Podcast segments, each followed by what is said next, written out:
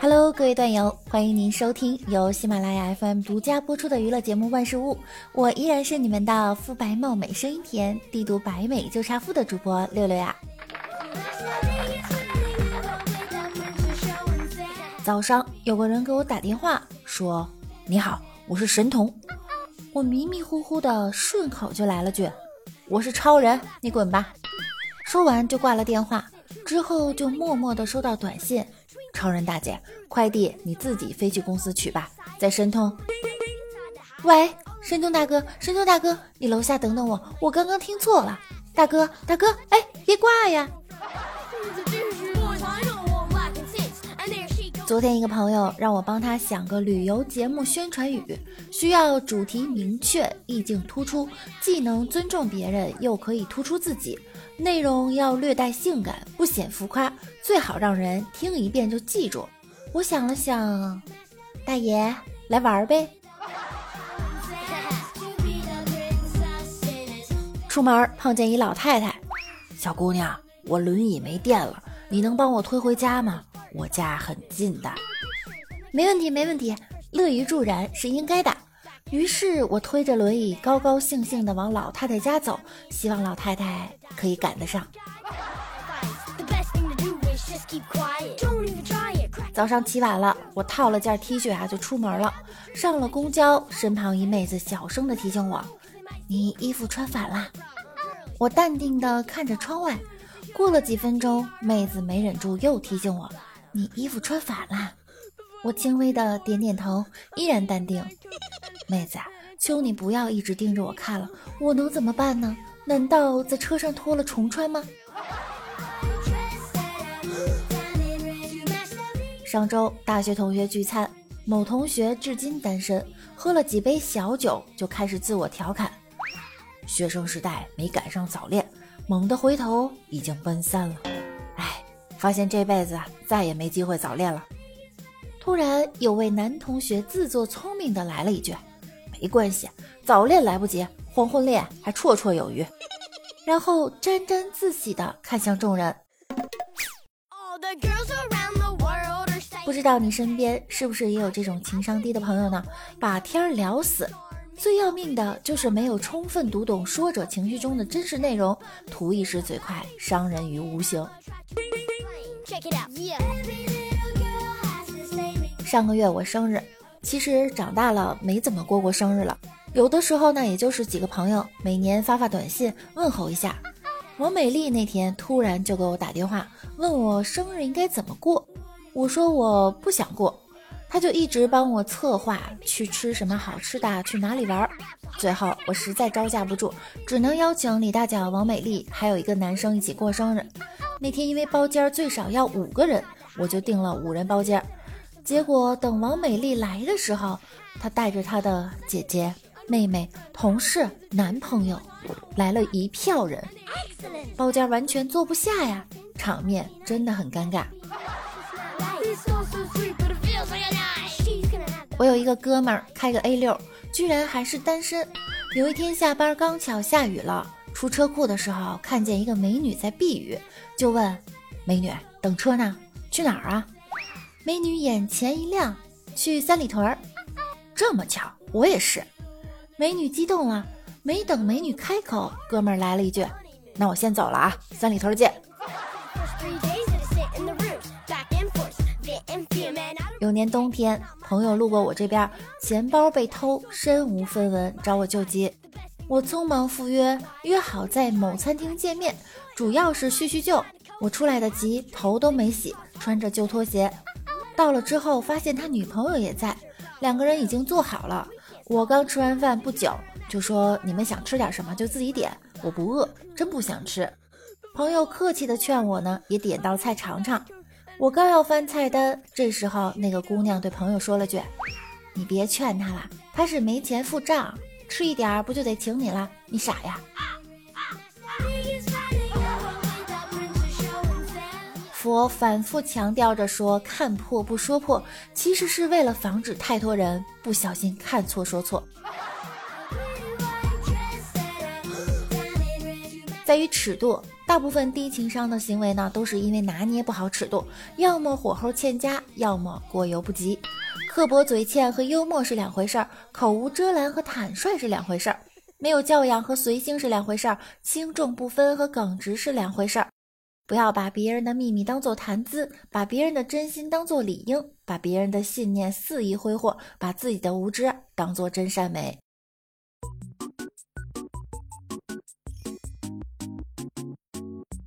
早餐是妈妈一杯讨厌的牛奶，可爸爸说全部喝完才能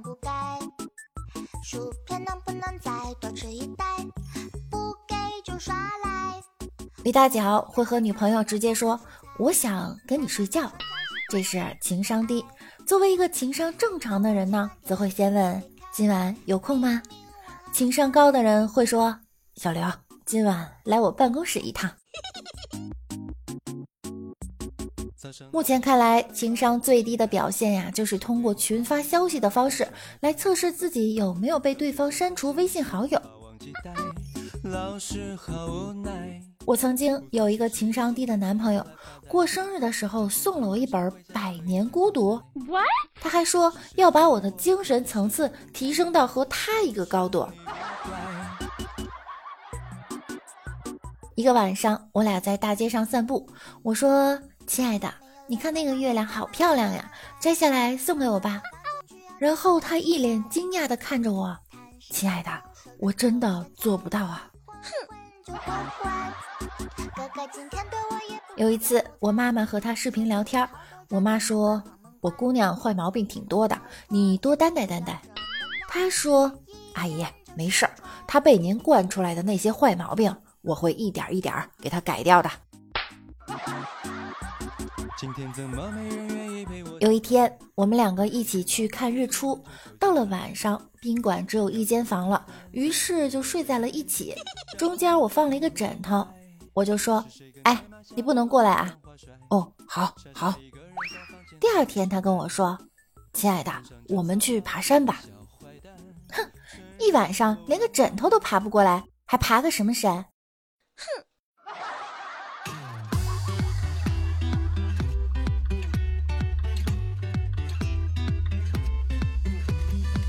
晚上我俩去散步，满天的星星特别美。他坐在草坪上，我在他背后。他仰望着星空，心里一片幸福的安宁，说道：“好想一直这样和你背靠背，依靠一辈子。”老娘是趴在你身上的。今年情人节，李大脚打扮的十分得体，拿出手机给自己的女神发了一条短信，短信上写着。出来吧，今天是情人节，我有礼物给你。然后李大脚露出了开心的笑容，脑子里都已经开始想象一会儿女神收到礼物后开心的情景了。女神从自己住的单元中走了出来，明显看得出来啊，女神收到了李大脚的短信后，精心的打扮了一下，一头飘逸的长发，穿着得体的黑色晚礼服，性感而又不失端庄。李大脚见到女神后，说自己给她准备的礼物是一根一万元左右的项链。女神听到后很震惊，用手挡住了自己的嘴巴。她没有想到李大脚竟然给自己准备了这么贵重而且有心意的礼物，就对他说：“你不用这么破费的。”但是内心的开心之情溢于言表，无法掩饰。李大脚突然又嘚瑟地说。我就知道你会这么说，所以我想了想，又把那根一万多块钱的项链给退了。其实我送你的礼物是理解，我很懂你，对不对？这份礼物是不是比鲜花和项链都贵重的许多呀？李大脚啊，你能好好活到现在，真的是一个伟大的奇迹。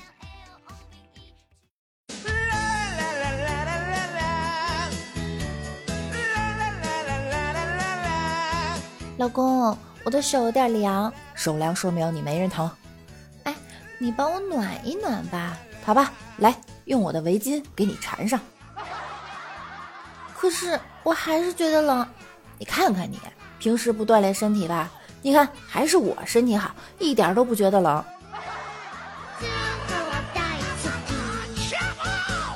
老公，你说咱们十年之后会变成什么样子？我知道，我知道，你肯定还是这么矮。我喜欢你。哎呀妈呀，真的吗？我也喜欢我自己。怎么了？我大姨妈来了，肚子疼死了。你看，你看，我说什么来着？还是做男人好。老公。今天我有点不舒服，咱们就别去看电影了。嘿，正合我意。刚才小李约我吃鸡，我正愁怎么和你说呢。宝贝儿，你过生日想要什么礼物啊？嗯，不用太贵，让人家知道你的心意就行了。六六六六，你快起来看看吧，你男朋友在楼下放鞭炮呢。哎呀，丢死人了！我才不看。今天晚上我们去看电影吧，记得带上身份证。你个土鳖，看电影是不需要带身份证的，还是带上吧。相信我，真的不用。哼，算了，不去了。哎呦，我又拉肚子了，没有力气。爽吗？又可以瘦了。我。亲爱的，我想用这个当情侣头像，可你不像人家那个女生那么可爱呀。我知道了，哼。老公，我刚才做了一个噩梦，吓死宝宝了。什么梦？丧尸？是一个穿红色衣服的女鬼。停，别说了，别说了，我也害怕。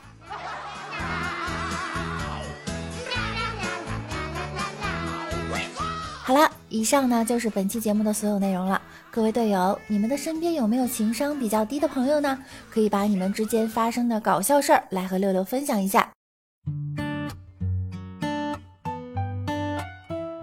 声音的可以点击节目右侧的订阅并关注我，多多评论，多多分享，谢谢大家的支持。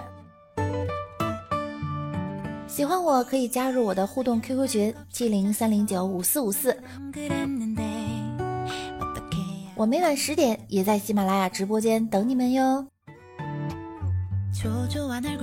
想要更多的了解我，就来直播间和我一起互动吧。 어젠 깜빡 잠들었어 연락하려 했는데 어떻게 하면 네가 이해해줄까? 돌아진 네 모습 너무 사랑스러워. 자꾸 웃음만 나.